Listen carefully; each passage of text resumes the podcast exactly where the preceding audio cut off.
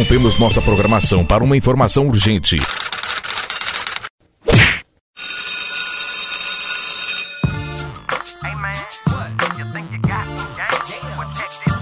Estamos em atividade. Começa agora mais um episódio de A Temporada. Com ele, Pedro Rodrigues. É uma confissão para fazer, cara. Eu gosto de Oasis. Eu gosto muito de Oasis. Eu não gosto pouco de Oasis, eu gosto muito. Cara, eu sei que é uma banda que é um pastiche dos Beatles. Eu, todo mundo só conhece Wonderwall, mas eu gosto de X, X Electric. Eu compro todos os álbuns. Eu, eu gosto até de Standing in the Shoulder of Giants. Mas, eu, mas eu, eu sei que eles não vão se acertar nunca. Os irmãos Gallagher nunca vão se acertar. E eu sei que eles nunca vão ser os Beatles. Então o Oasis sempre vai viver naquele limbo de nunca chegar para um lugar e ter um, um brilho durante um tempo. As pessoas me chamam de maluco por gostar de Oasis, porque, cara, qual o sentido de você gostar de Oasis? Pois é, o basquete nacional é o meu Oasis, cara. Então, é, esse fim de semana, é, a gente está gravando agora, dia 11 de setembro. O basquete brasileiro sofreu duas derrotas é, nesse fim de semana. A primeira derrota não foi tão grande, que ele, o basquete brasileiro, brasileiro, a seleção brasileira formada basicamente por jogadores do NBB, perdeu em quadra em casa, novamente para melhor, a melhor seleção das Américas, tirando os Estados Unidos, que é a seleção argentina, que precisou apenas de dois períodos e uma cabeça no lugar para vencer da gente. Essa derrota nem foi a mais doída. A segunda derrota foi a divulgação da convocação da Assembleia da CBB para retirar a chancela do NBB. Eu não tô bem, eu não tô legal, eu tô pistola e para isso eu trouxe alguém que vai ficar pistola comigo, Felipe Souza, que olha, senhores, senhoras e senhores, tava tudo indo bem até ele voltar. Eu tô. Eu tô... e aí, Filipão, tudo bem, cara? Fala, Pedro, tudo bem? Também gosto de Oasis. E já. Só que o meu sentimento com basquete nacional é uma frase que uma vez eu disse para Gustavo De Conte no Flamengo, sobre ele perguntando sobre o que, como é cobrir basquete, né? Pô, mas que você não vai no jogo X, Y, Z, no Ceará? não tem dinheiro, a gente não ganha dinheiro. Então, assim, Gustavo, o basquete é o meu sadomasoquismo. A gente apanha, a gente sofre, mas é a gente gosta. E no final é isso. E olha, eu não sou o culpado, porque eu, eu avisei ao, sou sobre CBB e NBB aí. Antes de mim, o Bala já avisava. Eu já avisei. Então, na verdade, é aquele negócio, né? Ficaram pagando para ver até quando isso ia acontecer. É que, tipo, não vai acontecer. Quando acontece, é meu mundo caiu. Como é que a gente vai fazer? Então, realmente, Pedro, final de semana ruim, vamos dizer assim, para o basquete nacional. É, de novo, mais um final de semana ruim, assim, no meio da America Cup.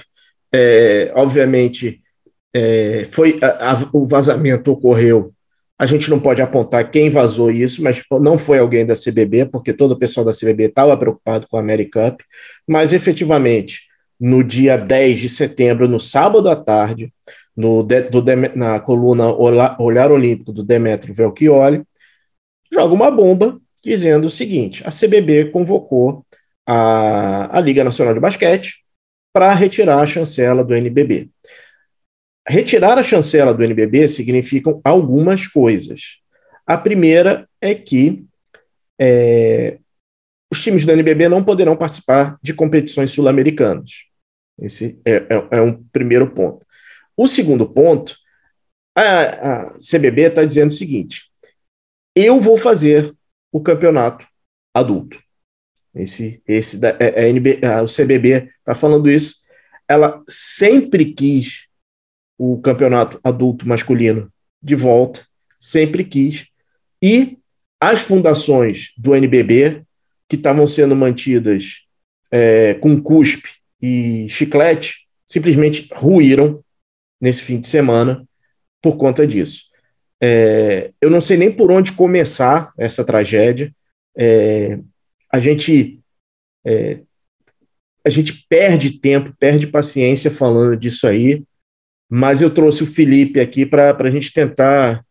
É, o Felipe, por acaso, é, ele fez um, uma live muito boa, uma live de uma hora, e 20, uma hora e 25 minutos, junto com o Lucas.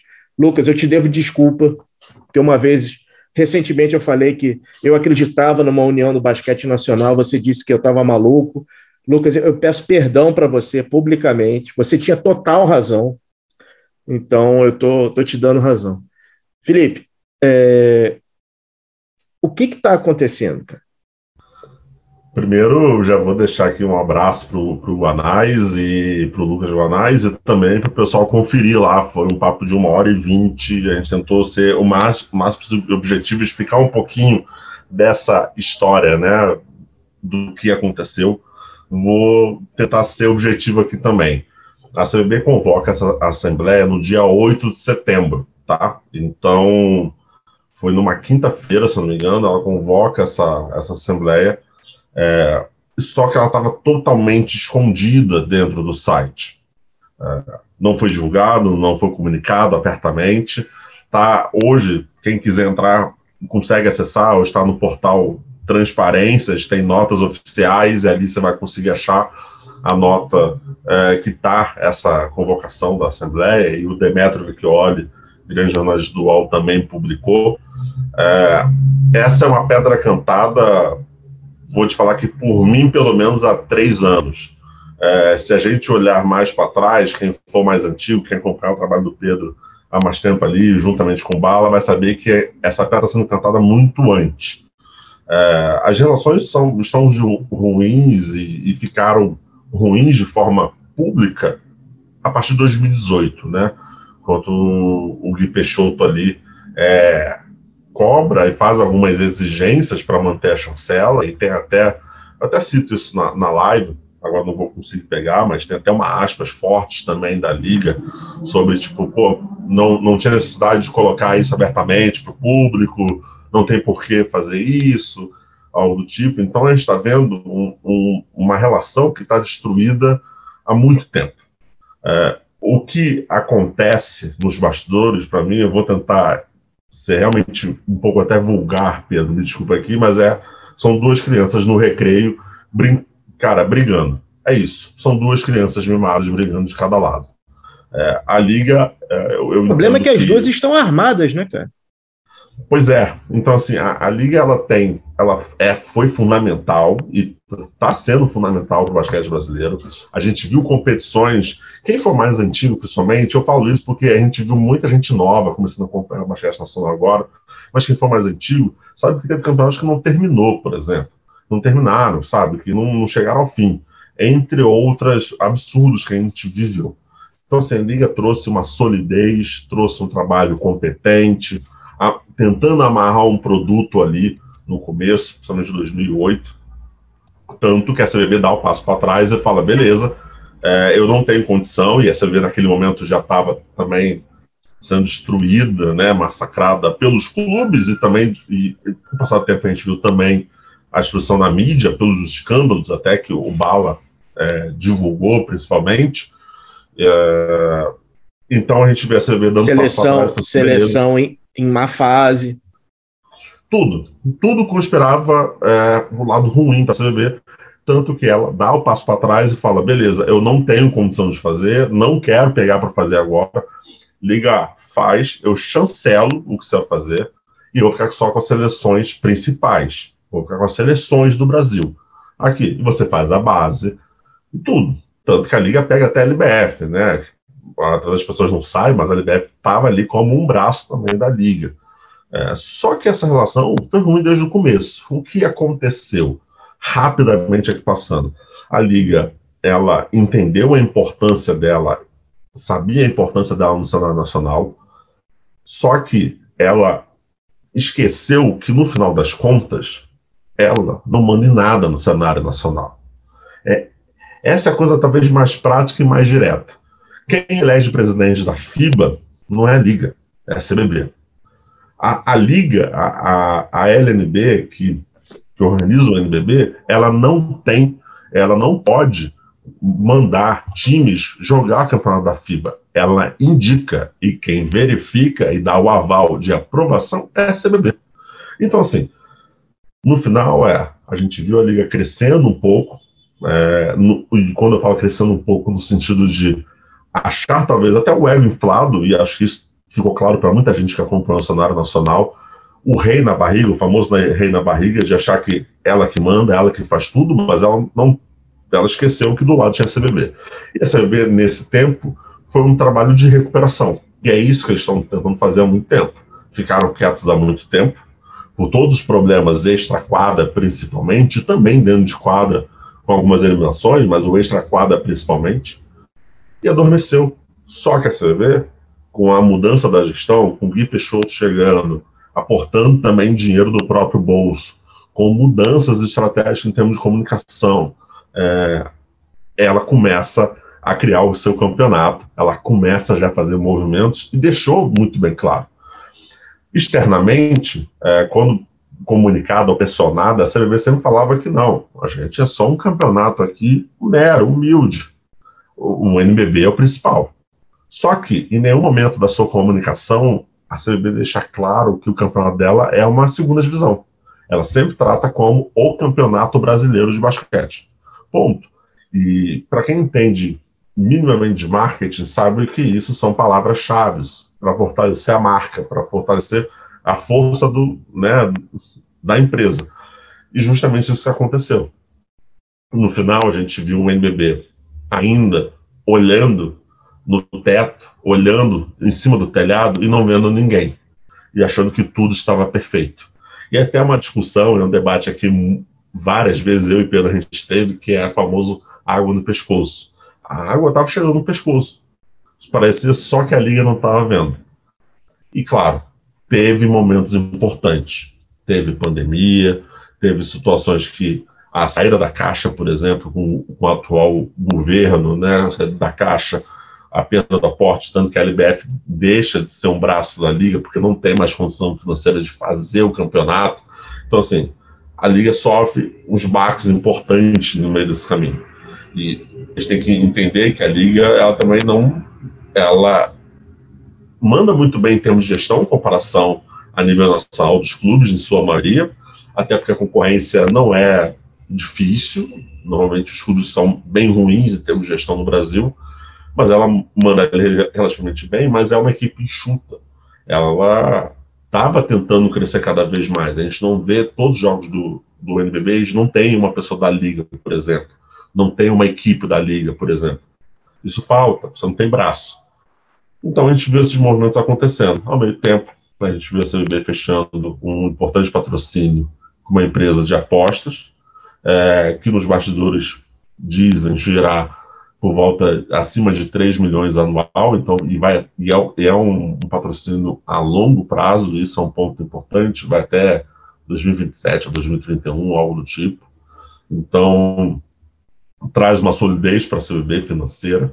A CBB também está muito perto de fechar com outro patrocínio e também deve acertar os campeonatos Master, também entra mais dinheiro em caixa para a realização desses campeonatos. Então, financeiramente, CBB vem se acertando a comunicação com as mídias tradicionais, a CVV, como eu disse, mudou a sua comunicação também. Trouxe uma pessoa que entende do mercado, que é o Thierry Gosser, que estava no, no, Globo, estava na Globo, estava no GE. Então traz esse tipo de comunicação, melhora a relação externamente com essas emissoras. No contraponto, a gente vê a liga que estaria voltando agora, está voltando para o Sport TV, que pode ser uma faca de dois gumes, mas que anteriormente processou a Band por quebra de contrato, se eu não me engano, ganhou essa, é, esse processo. Anteriormente tinha saído de uma forma ruim até com a Globo, e, e, a ESPN, ainda assim que passa seus jogos, não tem um espaço na grade de uma forma fixa. A gente não tem um programa específico de basquete nacional. O basquete nacional é simplesmente citado em alguns momentos chaves do dia da ESPN, às vezes nem do dia, só às vezes só no dia da transmissão dos jogos. Band Esporte você não tem tanto espaço, e a TV Cultura não é o canhão da TV aberta que a gente sabe que não é. Então, todos os movimentos casam. E aí a gente entra na treta é, que culminou o começo desse descarralhamento né, do trem, que foi justamente quando a CBB indica e leva a Liga Sorocabana para jogar o campeonato da Liga Sul-Americana, é, da FIBA. Essa, essa, história é inacreditável, porque isso na verdade aconteceu em agosto, e pela nota da Liga Nacional de Basquete, o, o, é, é, realmente é, é, é, de cair o orifício, é o orifício, é, de cair o orifício. A CBB deu a, a, a vaga da, da Sul-Americana para o São José, que foi o campeão de fato do, do campeonato da CBB, que era conhecido como Liga Ouro, que é a segunda divisão. E o São José é que avisou a Liga e a, a FIBA que não iria participar. Deve ser questões, não sei que tipo de, de questões eles alegaram, mas a Liga, acho que ficou sabendo, pelo São José. E aí, a CBB aí teve uma jogada de mestre, quando ela indica a Liga Sorocabana.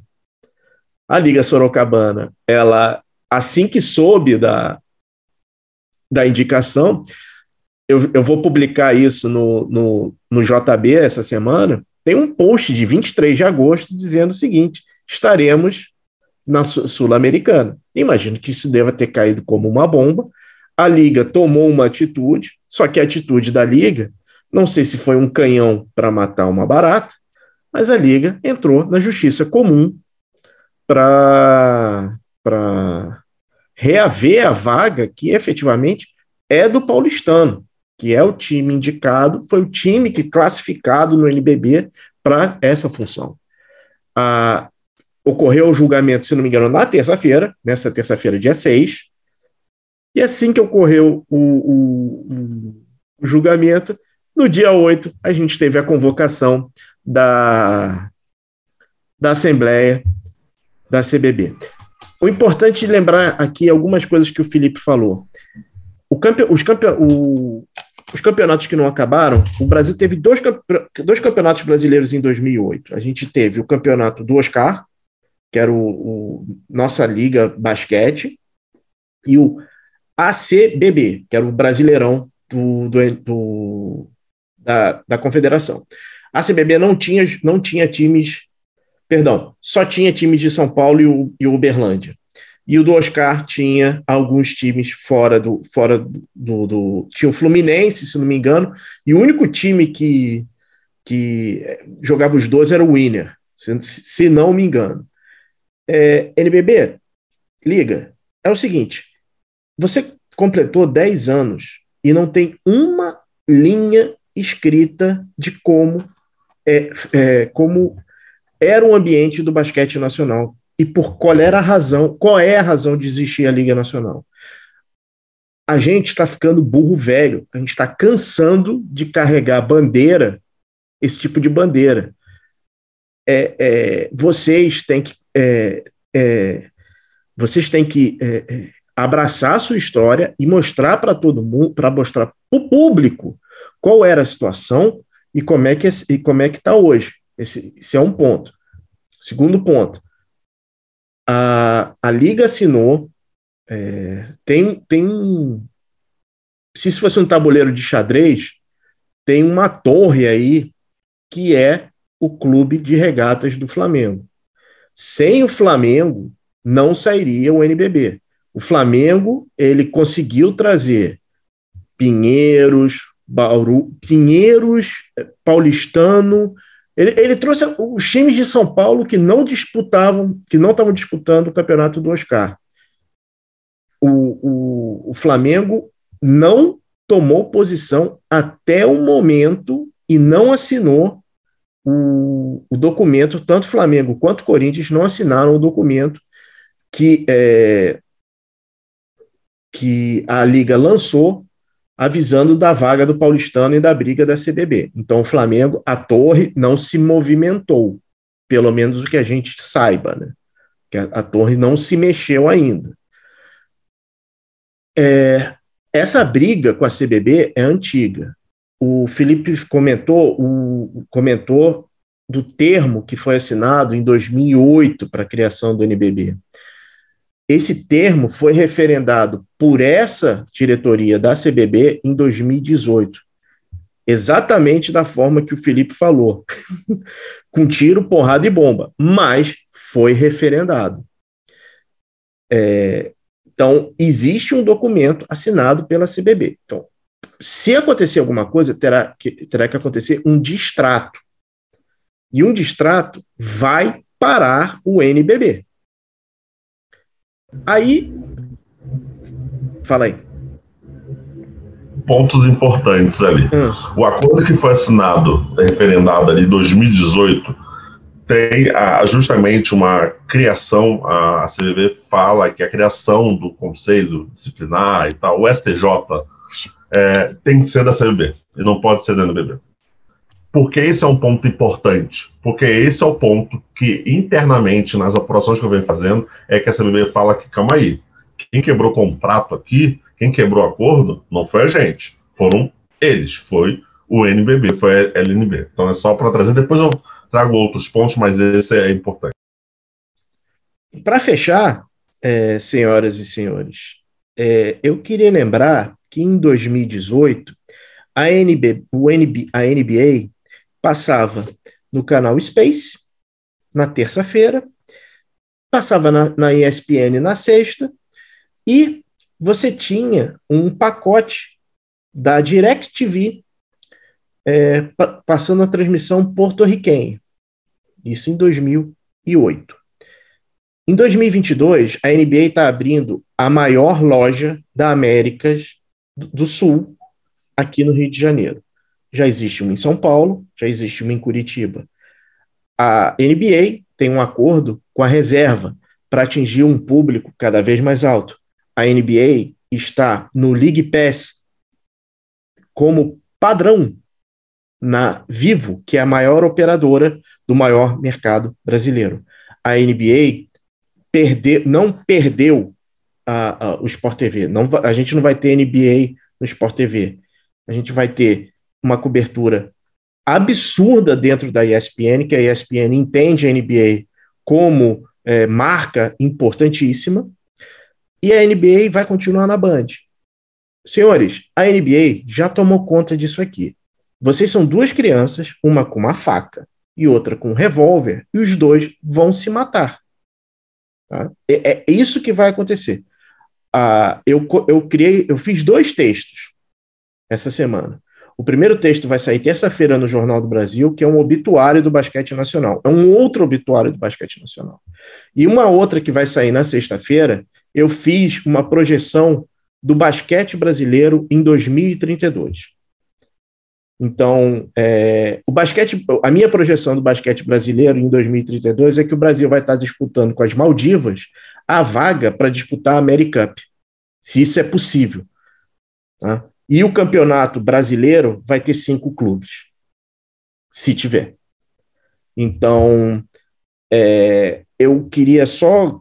É, é, a, a, gente fala isso porque a gente é apaixonado por essa porcaria, porque a gente passa domingo à noite vendo o Brasil perder de novo para a Argentina. É, mas a situação é desesperadora. E tá tudo bem, né, Felipe? É, é muito complicado, é muito complicado, porque a gente vai acabar chovendo molhado, literalmente, do que a gente falou nos últimos anos. E, e aqui a gente tem algumas falhas, né, de uma forma geral, no Brasil.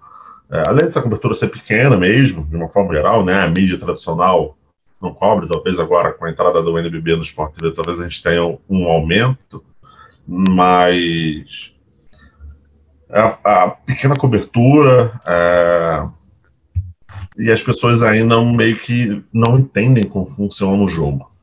É, e é literalmente um jogo. Eu vou voltar até um pouco do que você falou. É, esse movimento do paulistano, da, da, não ida do paulistano e a ida da lei Sorocabana, é justamente político. E é isso que funciona. É, o que eu apurei, tá? E até escrevi isso no meu texto na semana passada é, para mim, foi um jogo muito bem feito pela CBB, tá? Com o regulamento debaixo do braço. é, deixando a liga em situações, numa situação ruim. Só para contextualizar, no acordo, a liga, como eu disse, lembrando que a liga ela não manda nenhum time para jogar o campeonato da FIBA, ela indica. E ainda assim, corre o risco da CBF falar assim: hum, não aprovo esse. Não vai ser esse, escolhe outro. Porque é isso, ela não tem força nenhuma. No papel, triste dizer isso para todo mundo, mas assim, no papel, é uma confederação contra uma liga. É, então, assim, o que eu apurei foi, de fato, a FIBA deu uma vaga a mais para a região do Brasil e supostamente tinha dado para a CBB. Então, assim, olha, entregue para uma equipe do seu campeonato. Felipe, isso pode acontecer? Claro que pode, gente. É política. A FIBA faz dar cortesia para a confederação, por quê? Porque pensa-se também na reeleição do seu presidente. Pensa-se também na forma de tratamento dos seus mandatários. E é isso, gente. É triste dizer, é, parece resumir a, a, a pó, né, tudo, mas é, é, basicamente isso. Então, assim, pode ter acontecido de fato. Pode ter acontecido de fato. Tanto que o processo judicial que a Liga moveu contra a Liga Sorocabana, você vê no momento se mexeu. E nem se preocupou.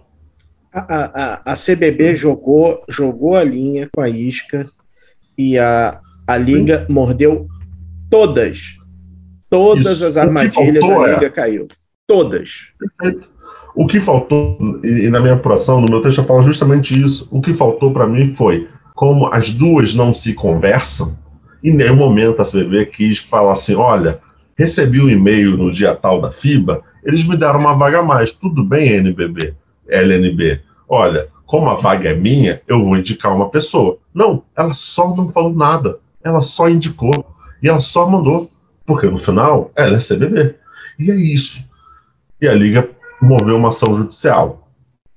É, então, ali já começa a pesar, porque no final, supostamente, a, a, a Liga estaria batendo de frente com a FIBA Américas, que foi quem enviou o e-mail, algo desse tipo.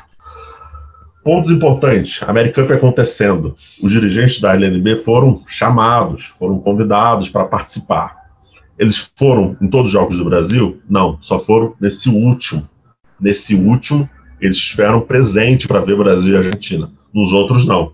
Sabe quem estava lá em todos os jogos, sem ser do Brasil também? A FIBA. A FIBA estava lá. É jogo político, gente. Até o DJ estava lá. Pois é. Então, assim, a, a FIBA estava lá. É jogo político, isso acontece, gente. Isso acontece. O que faltou é a Liga, talvez. E aí é, é uma das coisas que eu venho questionando há muito tempo. Eu acho que assim, faltou tirar o rio da barriga e falar assim: calma aí, olhar e olhar todos os movimentos desse tabuleiro. E não olhou. Agora a situação está cada vez mais difícil.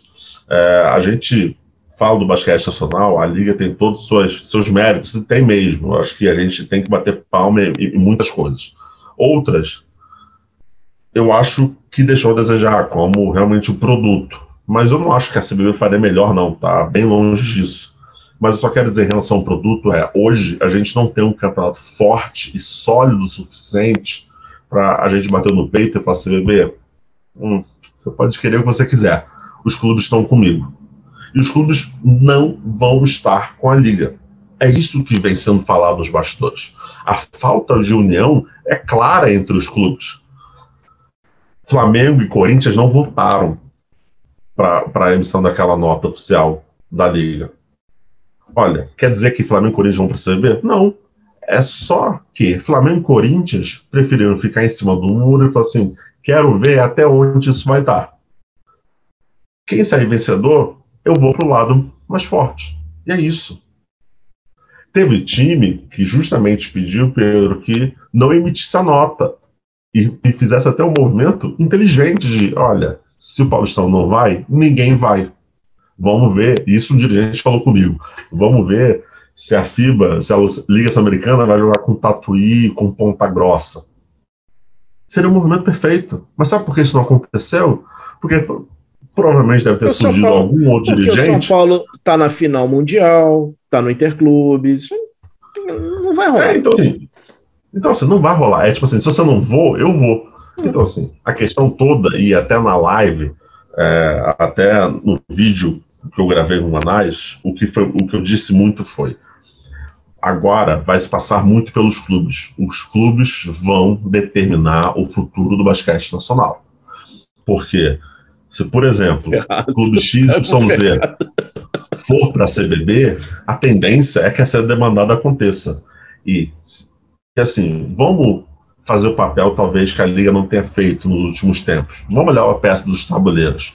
Se esse movimento da CBB chamar a Assembleia, a Assembleia acontecer um dia antes do início do NBB, a Assembleia vai acontecer no dia 14 de outubro, para determinar se tira a chancela ou não. Um dia antes do NBB. Olhando esse cenário todo, a tranquilidade que a Confederação vem tratando todo o assunto, amigo, é porque algum clube, alguns clubes, já devem ter dado, assim, olha, se acontecer, eu tô com você. Para mim, isso tá claro. E aí eu, literalmente, nessa parte aqui especificamente, estou fazendo, é uma opinião, não é uma apuração. Na minha opinião, é, está muito tranquilo, é porque algo tem, um, algum caroço desse ângulo tem. Então, assim, a gente está vendo o basquete brasileiro indo pro buraco. É, e é triste dizer, mas assim, e é uma coisa que eu falei até no Twitter, acho que você também falou, Pedro, eu não sei quem vai ganhar essa batalha. Eu sei quem vai perder. Ganhar eu não sei.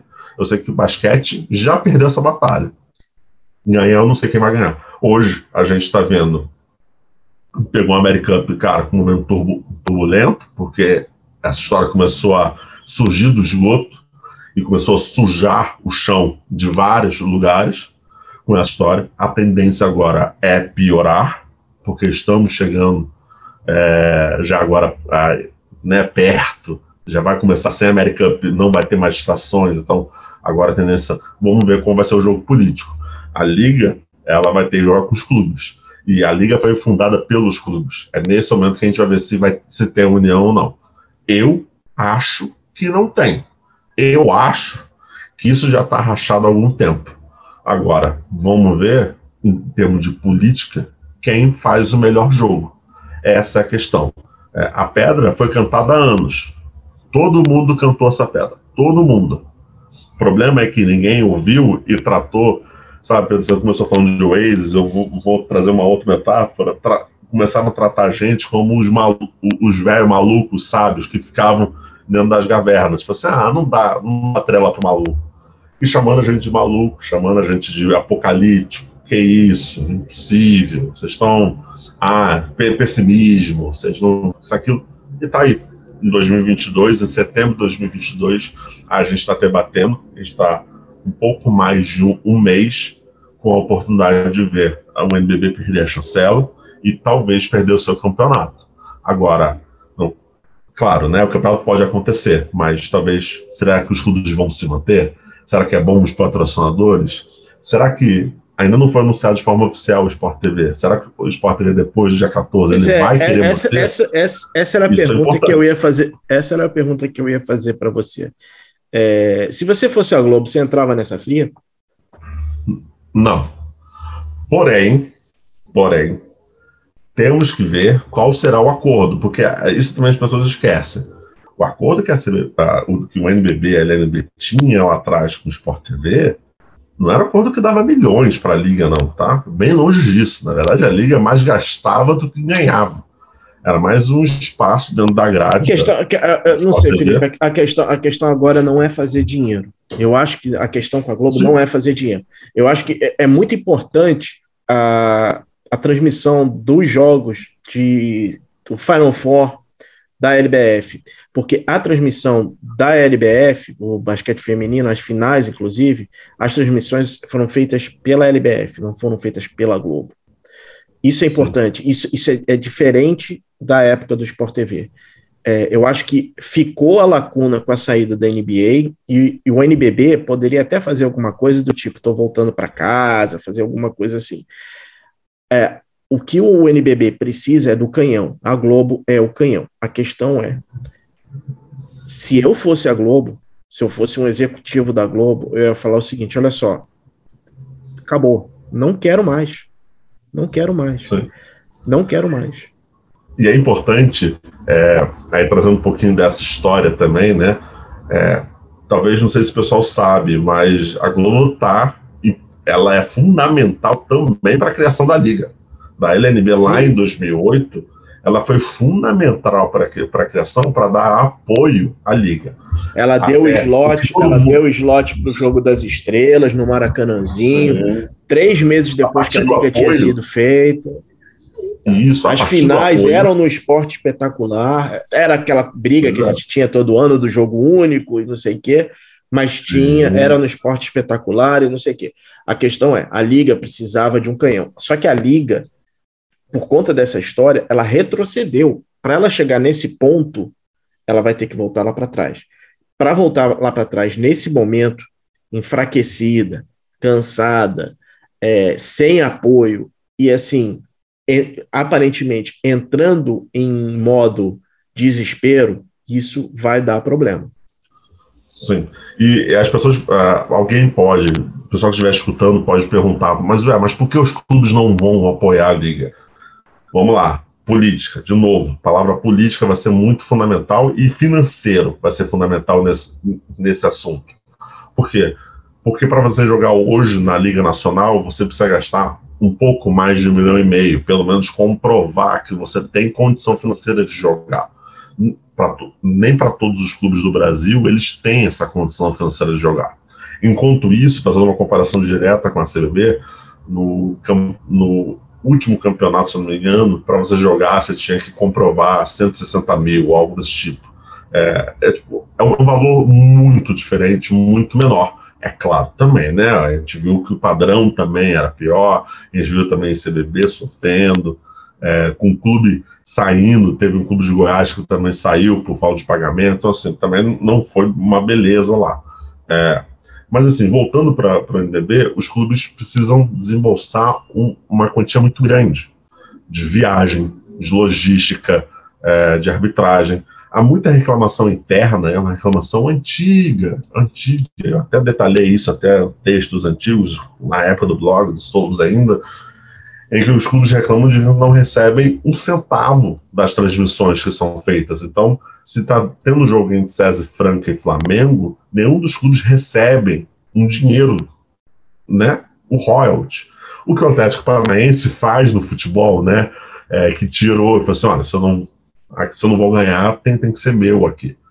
É, então os clubes não recebem. Outro ponto é que quando você vê o jogo acontecendo, vê a transmissão, os patrocinadores dos clubes não têm as melhores posições naquela borracha, né, naquela na, na quadra, de uma forma uhum, geral, uhum. nas laterais e tal, eles não têm as melhores posições. Então, se eu sou o Felipe Esporte Clube, e eu vendi um patrocínio para o Pedro, ele não vai estar na melhor posição da câmera, ele vai estar sempre na posição lateral. E isso pesa para os clubes. Isso dificulta na hora deles venderem patrocínio, venderem cotas de patrocínio. Então, assim, a gente tem vários outros movimentos internos, é, políticas que não surgem, não são falados para fora, tá? os clubes também evitam, porque, obviamente, né, é a Liga Nacional é, de basquete, então a liga formada pelos clubes, que a gente viu aí que não teve tantas mudanças assim, né? A CBB tem suas dificuldades, a liga também não teve tantas mudanças, é, mas então internamente já tem esse problema e financeiramente é muito pesado, porque o Franca foi campeão do NBB, sabe o quanto ele ganhou? Nada, uma salva de palma. Não se ganha, não, não se ganha premiação em dinheiro. Não, você ganha um prestígio, você não ganha premiação em dinheiro. Então, pensa, além das contratações, pensa o Franco, o Flamengo, que gasta 9 milhões em contratações, tem que ter mais um milhão e meio para aportar e comprovar para o NBB. A só essa brincadeira já foi 10 milhões e meio. Mais outras ocorrências que podem acontecer, compra de bola, coisas tipo, é pesado para os clubes. O Brasil não é rico. Os clubes não são ricos de uma forma geral a gente vai ver grandes clubes como Flamengo, Franca, São Paulo e Minas, talvez eles tenham uma condição financeira melhor, mas o restante não vive dessa quantia. Então, no momento que pode ter essa quebra de chancela, os clubes começam a olhar para a CV com outros olhos. Fala assim, poxa, um São José da vida, uma Liga Sorocabana ou um Pato Basquete da vida, ele vai olhar e falar assim: olha, calma aí, eu não preciso gastar um milhão e meio para jogar. Esse milhão e meio pode ser revertido para outra coisa aqui dentro. Então, assim, no final, é muito tenso. E aí poderia ser uma série da HBO, né? Porque é o melhor canal para fazer série, na minha opinião. Seria uma série da HBO para falar do antro político do basquete. E isso é complicado. É muito complicado. É difícil até para a gente poder falar aqui com mais tempo, mas os próximos capítulos vão ser fundamentais e para mim de novo, Pedro, os clubes vão ser fundamentais nessa é, Só, só, só para encerrar a, a parte efetivamente que o basquete nacional quer que a gente cubra, né? Qual o papel da, do, do, da CBC nessa história? O papel da CBC foi até uma informação no tweet que eu, que eu trouxe, né? Isso. É, o, o acordo em, das duas partes foi que é, o NBB faria o, o basquete base, faria LDB, né? O basquete, basquete base entre aspas, né? Porque o sub-13 ele está com, tá com as federações e tal, mas ficaria responsável com esse basquete juvenil, vamos dizer assim.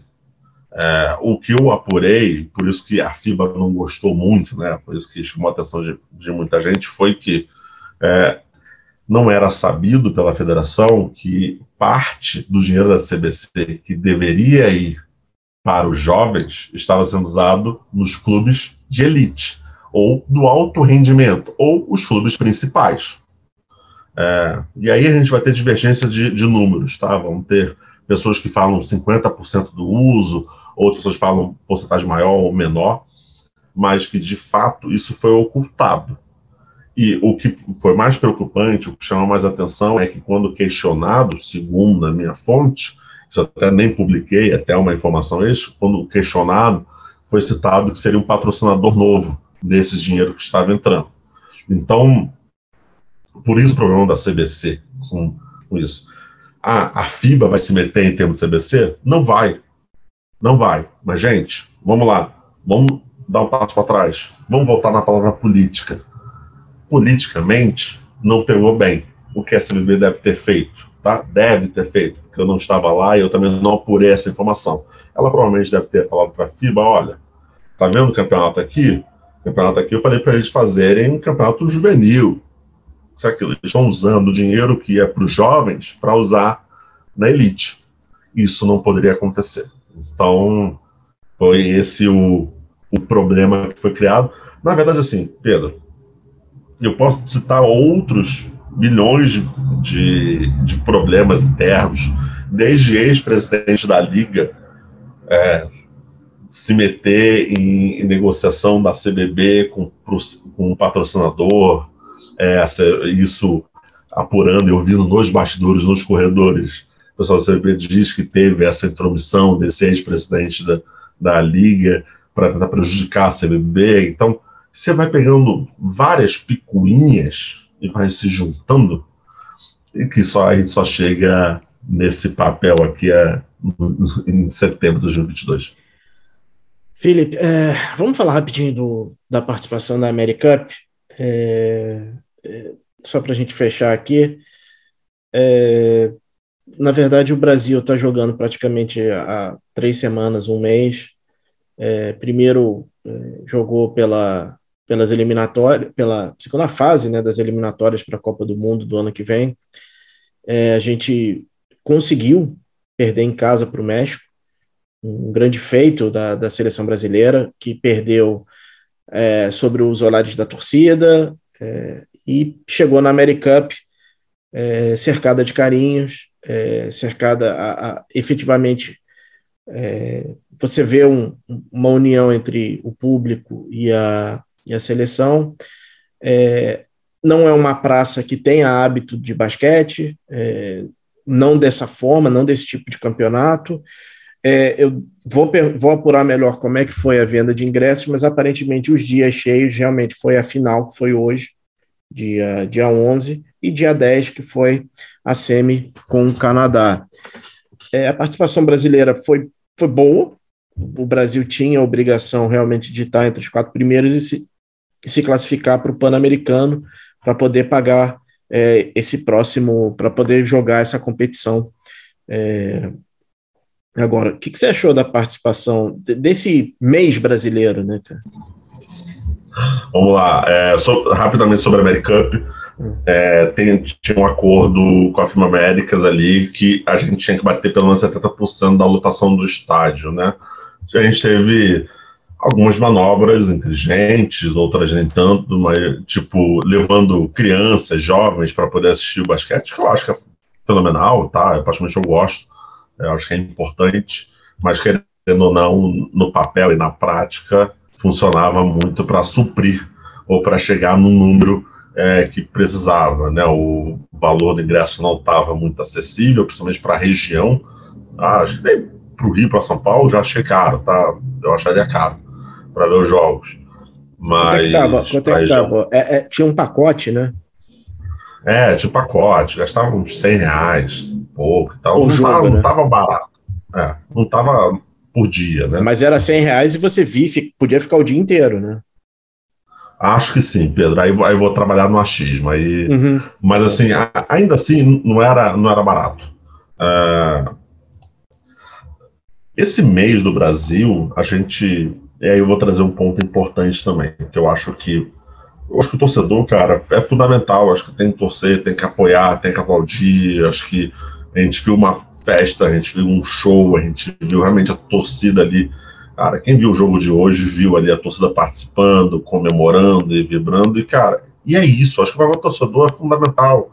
Acho que tem que cobrar quando precisa ser cobrado, ou quando ele acha que tem que cobrar e tal, com devida educação, é, mas esse papel da torcida. Do nosso lado, né, ou pelo menos para quem apura, para quem trabalha jornalisticamente, é, a emoção ela tem que deixar de lado. Então, assim, eu vou tentar deixar a emoção de lado. Acho que a derrota para a Argentina é, é, triste, obviamente. Acho que para o torcedor é ruim, mas a gente viu um trabalho da Argentina consistente. A Argentina que demitiu seu seu seu técnico, mesmo ganhando, e trouxe o Prigione, aí, jogador da NBA. Desculpa, desculpa. Nestor Tia Garcia pediu demissão. Pois é, verdade. Ele verdade. pediu demissão. Depois de vitória por, motiv é, depois, por motivos particulares, o Prigione assume esse grupo uma semana antes. Uma semana sim, antes. Sim. E, e, e, parecia bem mais encorpado que a gente em, em alguns momentos. Mas, desculpa, segue sim. aí. É, não, total. Mas ainda assim, era uma seleção que já estava já tava formada. O seu grupo já estava formado. É, já era um trabalho sólido e consistente. Eu falei isso no, até no meu Twitter depois do jogo. É, é uma seleção forte, era claramente para mim a favorita para o jogo de hoje. É, a gente olhar os números, só olhando os números e olhando também o que o Campazzo fez na partida toda, foi brilhante, jogou muito. Nicolas Laprovítola, Gabriel Deck, a gente não teve, a seleção brasileira não teve como parar esse jogador. O que a gente viu é uma seleção argentina muito forte, consistente, paciente, sabendo jogar o jogo, sabendo jogar com uma pressão, então mostra também um nível de maturidade muito maior. E para mim o que chama mais atenção é a seleção argentina é uma seleção cheia de shootmakers, né, que são criadores do seu próprio arremesso. Então todo jogador pontuava e ele conseguia criar seu próprio espaço, não tinha essa dificuldade. Em alguns momentos a gente viu a Argentina explorando muito bem ali o Felício em termos de pick and roll e outros trabalhos de pique ali, bloqueio, é, teve essa dificuldade. Do lado do Brasil, a gente viu um Brasil que, na verdade, entrou nessa American Cup tentando melhorar sua imagem das eliminatórias. E aí sendo extremamente racional. A American Cup não servia para nada. Ponto. É, é triste dizer, mas é isso. Se o Brasil ganhasse, serviria para a imagem, mas efetivamente para nada. A Americup não dá, não dá vaga para nenhum lugar. É, o ponto de atenção do Brasil são as jornadas eliminatórias. A gente vem de três derrotas, uma, como você mesmo disse, Pedro, contra o México, em Jaraguá do Sul, em casa, é, que pegou muito mal. Até o grande Flamengo Marques publicou, fez um comentário lá, é, falando que foi uma vergonha aquela derrota, mas foram jogos ruins da seleção contra seleções fracas e seleções que também não estavam com seu poder máximo. enfrentou México sem seus principais jogadores, enfrentou Porto Rico sem seus principais jogadores, enfrentou uma Colômbia fraca. São três seleções que a seleção deveria ter ganho e perdeu. E se complica para a janela que vai ter agora em novembro, que a gente vai ter dois jogos contra é, os Estados Unidos, um jogo contra o México e outro contra o Porto Rico, e que precisa vencer para poder ter chance para uma Copa do Mundo. Ponto. É, basicamente é isso. Então vem para a American para tentar melhorar essa imagem. E olha, estava tudo girando para isso acontecer. Jogando numa praça que não é uma praça é, fortemente hoje conhecida pelo seu basquete. Recife tem uma tradição enorme, tá? o esporte, entre outros clubes, mas ainda assim, hoje, atualmente, é, não está tão forte no cenário, quer dizer, não jogaram no Rio, não jogaram em São Paulo. Então, foi para um, foi um lugar onde seria muito cômodo, seria interessante, e até ok. Fez jogos bons, e vamos limitar à palavra bom, não é ótimo, e não foram jogos medíocres, a gente viu situações que o Brasil passou dificuldade com, com as equipes. Principalmente tá? nas quartas de... contra a Dominicana, né? Sim, situações ruins, em que o Brasil conseguiu reverter, com apoio popular, com, também com bom, com bom jogo, é, e chega para a final muito mais empurrada pela torcida, empurrada pela esperança do povo brasileiro, do que de fato um trabalho sendo mostrado em quadra. É, eu senti falta hoje, principalmente do Léo Mendel atacar mais o Delfino. Eu senti falta nessa Americup o Jorginho ter uma participação maior na competição. E aí, se a gente olhar um pouco mais para trás, no pré-olímpico contra a Alemanha, do, lá que o Petrovic comandava, né, um dos questionamentos foi o não uso ou o mau uso do Jorginho e do Lucas Mariano. A gente viu na Summer Cup pouco trabalho com o Jorginho, Jorginho participando sendo coadjuvante, e ele mesmo fala isso em uma das entrevistas, como coadjuvante no ataque. Hoje, Benite demorou a entrar na seleção brasileira. Quando entrou, resolveu e respondeu em quadra. A gente viu o Felício tendo dificuldades, já era esperado. O Gustavo Acha, principalmente o Augusto Lima, é fundamental para a segunda parte do jogo, em que começa essa é uma peça fundamental para a seleção brasileira. Hoje, de fato, na minha opinião, não, não seria um jogo ali para o Iago, mesmo ele fazendo um trabalho muito bom, terminando com 11 pontos e 9 assistências, mas é um jogador que tende a acelerar muito, seria e foi muito importante para para machucar em termos de faltas a seleção argentina, mas de uma forma geral, é, acho que não daria muito mais que isso. É uma seleção brasileira que entregou o basquete que ela vem entregando ao decorrer dos jogos, ao decorrer do tempo. Hoje, funcionou até um pouco mais no segundo tempo, porque a Argentina também sentiu dificuldades. Só, né? E teve dificuldades. Sim. Cansou. E teve, e, e teve suas dificuldades, com as faltas, com outros pontos. A Argentina não final... tem tamanho. Sem o escola, ela não tem tamanho. É, assim, o que a Argentina tem de ala e ela tem ala para dar e vender e armador, a gente tem em tamanho. Então, assim, o Léo, que para mim foi o MVP, o Léo Mendel, que para mim foi o MVP brasileiro nesse campeonato, sofreu muito com as faltas. Ele saiu muito cedo com as faltas. Isso aí foi, foi um problema. É, eu, eu, vejo muito assim. Não é possível que o Brasil não tenha um Luca Doncic, um, um jogador é, que todo mundo espera alguma coisa inesperada e ele vai e faz. A gente tem esse jogador. Pena que esse jogador é o Iago. O Iago é baixo para o basquete. E a tomada de decisão dele não é muito boa. É, pela idade, o Iago tem 23 anos, entendeu? Então a, acontece. O Iago tomou um, uma bronca do Gustavinho hoje que eu até sentei, até fiquei de pé para com medo do, do, do que ele estava falando, porque foi uma senhora bronca e... Mas, cara, é um, é um time. É um time que foi no limite do talento, cara. Não tem, assim, Sim. tirando o caboclo, tirando o caboclo, algum outro jogador faria diferença para essa seleção? Tá, esse, tá, tem dois, Marquinhos é um... e Alex. Não, mas aí também já deu, né? Mas, é, exato. Esse é o, esse é o ponto. É, ah, mas tipo, jogou desfocado ou teve uma dispensa. volta aqui a falar o que eu já falei lá atrás, a gente já falou até, né, Pedro, que problema de dispensa, cite três técnicos brasileiros que não sofreram com problema de dispensa. Você não vai conseguir citar. Eu vou esperar duas horas para você procurar isso, não vai conseguir citar. Então, assim, problema de dispensa todo mundo teria. É, de fato, eu acho que a gente sentiu mais falta do caboclo, sentiria mais falta do caboclo do que do próprio Raulzinho, sendo bem honesto, do que o próprio Gui Santos nessa janela. É, o que a gente viu, e aí trazendo de novo, uma forma fria, foi é, a gente teve um baixo desempenho do Didi. É, a gente está falando de um jogador que saiu daqui jovem também, saiu do Franca, foi para a NBA, criou-se uma esperança no Didi em que, que não foi correspondida na NBA e não está sendo correspondida na seleção brasileira. Quer dizer que o Didi é ruim? Quer dizer que o Didi tem que parar de jogar basquete? Longe disso. Longe disso. O Didi é um bom jogador, mas não está correspondendo a gente viu o Rafa Mineiro, que talvez funcione bem no Flamengo, mas que não teve o seu melhor momento ou a sua melhor fase na seleção brasileira. Isso é, isso é um fato. É só, é só trazer números. É, você traz, você leva um Jorginho que tem uma ótima envergadura, e eu sei que quando ele entrou em quadra em alguns momentos, não só hoje, em outras partidas ele não correspondeu tanto assim, mas você também é um jogador que não está sendo tão aproveitado testa-se ao máximo possível.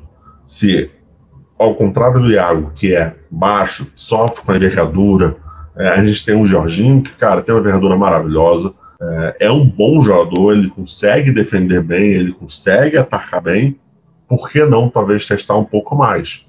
São questionamentos. É, e são questionamentos que não são de hoje, esse é o pior. São questionamentos que são antigos, são questionamentos que são desde o trabalho do Petrovic. Lucas Mariano hoje não, não teve tanto espaço como antes. Então, assim, são questionamentos. O que a gente está falando aqui, a gente está falando, talvez, não os mesmos problemas, tá? Talvez tenha, tenha tido uma pequena evolução em comparação ao Petrovic. Mas a gente está vendo alguns problemas que são recorrentes, que estão acontecendo desde a época do Petrovic. O, qual será o erro? Será que talvez o Jorginho não é esse cara? Então, por que ele rende no César Franca como esse cara e na seleção brasileira não rende? É, e é, eu sei que essa troca, e, aí, e assim, a gente tem que respeitar o trabalho do Gustavo, acho que nem, nem eu, nem você, nem Pedro, a gente não é treinador, a gente não é, a gente não vive de basquete, a gente não respira basquete 24 horas por dia ali em quadra, a gente tem que respeitar o Gustavo, mas assim, o que a gente viu é um trabalho que ele faz no Flamengo tentar fazer na seleção brasileira. É, talvez falta esse entendimento. É, a gente viu muita quebra de rotação, muitas trocas. Quando, em alguns jogos, não hoje, tá? Mas em alguns jogos parecia que o jogador começava a aquecer a mão, né? Começava a pontuar, saía, fazia essa troca, diminuía o ritmo ou trocava de ritmo. Então, assim, são questionamentos que é, não adianta o Joãozinho, não adianta aqui o Felipe, não adianta o Pedro, não adianta ninguém falar. A gente, querendo ou não, a gente vai ver em quadra em novembro, na próxima jornada das eliminatórias, o que a gente viu é, a gente não viu uma grande evolução desse Brasil em comparação aos outros jogos. Ah, o Brasil sofreu com grandes turnovers, é um Brasil que sofreu uma, quando pressionado, é um Brasil que in, dá muita bola de segunda chance para o seu adversário, principalmente bola para transição ofensiva para o seu adversário. A questão é, isso na American Cup, em que de fato, não vale nada, além do prestígio e de mudar a imagem para sua torcida. Como vai ser quando você estiver numa reta final de Copa do Mundo? Como vai ser quando você estiver num pré-olímpico? Como vai ser quando você estiver numa Olimpíada? É isso que me preocupa, Pedro, porque aqui a gente fala Felipe, muito resultadista, não, né? De não, não, desculpa te interromper, não tem que se preocupar. Não vai rolar. A gente está a gente tá numa entre safra da entre safra de uma de uma de uma colheita que não existe. É, é, a gente está falando, a gente, a gente nem falou do Lucas Dias, que até hoje, assim, ele até teve bons lances no final da partida, nos momentos mais importantes, mas o Lucas Dias da seleção não é o Lucas Dias do Franca, MVP do NBB. O Jorginho é a mesma coisa. E assim, o mundo à nossa volta não está andando, ele está voando. A Alemanha, que a gente perdeu na, na no pré-olímpico, que a gente falou, ah, demos mole, perdeu, a Alemanha despachou a Croácia agora, está no Final Four do Eurobasket. Assim, com Franz Wagner, com Schroeder, com. Sabe, o, o mundo está indo e a gente está ficando para trás, a gente está com as ideias. Assim, o, o, na década de 90, a gente teve um choque de realidade no Campeonato Mundial de 94. Foi que a gente. Foi uma tragédia, que a gente fez uma renovação, aí apertaram o botão de pânico, chamando de volta o Oscar e não sei o quê. E, e teve um outro momento que foi a geração argentina. Que a, aparentemente algumas pessoas não levaram aquilo a sério. Aquilo não era um raio que caiu uma vez. Eles têm método. Eles sabem ganhar jogo. A gente sabia isso. A gente não sabe mais. A gente não tem cabeça mais para fechar jogo. A minha, fechando nessa questão quadra, é, a única questão que me preocupa no Gustavo, eu acho que o Gustavo tá, tá, tá tentando. Ele tá tentando. É botar muita responsabilidade em cima dele. A gente tem que entender o talento que ele tem em quadra. A gente, os jogadores do NBB não têm rodagem é, internacional. Não tem. Lucas, é, Lucas Dias, Jorginho, não, não, tem. O Jorginho até tem um período de NBA. O Iago vai ter agora na Alemanha, que nem sei se é, um, é o melhor mercado, mas enfim, vai ter. E as figuras é, preponderantes do basquete nacional têm que entender o seguinte: supremacia de clube não quer dizer supremacia de seleção. Não é. Esse, esse é o ponto. Esse é o ponto. Porque assim, eu também eu concordo com você, tá, Pedro? O Gustavo não é o culpado. Não acho que o Gustavo tem que ser amanhã crucificado e falar que ele não presta e vamos trazer o técnico.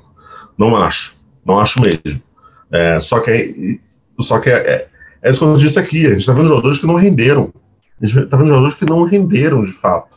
Não, e assim, ah, atletas, mas... ah, por, por que, que o cara não joga? Cara, é outra arbitragem, é outro jogo, é outra cadência. Então, assim, você tem que ter. Cara, o Laprovito, ele conhece de cabo a rabo a arbitragem brasileira, porque é a mesma da época que ele estava aqui. E ele tem experiência nos Spurs, ele tem experiência lá fora, tem muito tempo. O deck, que foi o MVP, eu não vi, eu, obviamente, depois do jogo já uhum. desliguei e liguei o Danis. O deck, que deve ter sido o MVP da American ele, além de ter sido MVP do São Lourenço, ele estava no OKC. Entendeu? É, o, o Campazzo, que estava no, no, Denver, é outro que cai para cima. Ele vai para o Real Madrid. e a gente tá então, mandando... aí a gente vai. A gente vai. Aí a gente vai entrar no debate que as pessoas achavam que a gente era louco lá atrás, que é assim: olha, a gente tem que entender que o nosso produto não é bom o suficiente. Precisamos botar. Só que falava que a gente era maluco lá atrás. Hoje é esse questionamento. A questão é ser bom no NBB não quer dizer que você é bom a nível mundial. E a gente está vendo isso e a gente está apanhando todos os anos na cara sobre isso. Ser bom no NBB não quer dizer que você é bom a nível mundial. A gente está vendo jogadores que não têm experiência lá fora, jogadores que preferem ficar no Brasil do que ir para fora do país, tá? É, preferem ficar no Brasil para ganhar bem do que ir para fora do país para poder começar a sua carreira e crescer lá fora. O, quem fez isso muito bem foi o Léo Mendel. Olha a evolução do Léo Mendel. Olha o Léo Mendel de anos atrás, agora, olha como ele está agora, a evolução que ele teve. A gente não teve um Lucas Dias sendo testado, a gente teve o Jorginho rapidamente sendo testado, mas ainda ficando, a gente não teve o Lucas Mariano, a gente não teve vários atletas. E aí a gente vai entrar num debate que acho que fica muito aqui para quem está ouvindo também, depois debater e até trazer comentários ali para o Pedro, para mim e tal, que é justamente isso. O nosso o nível do basquete nacional é bom. Porque a gente está vendo briga entre CBB e LNB, mas será que, eles estão brigando pelo um campeonato forte, sólido, competente, bom, que forma ótimos atletas? Porque eu acho que não.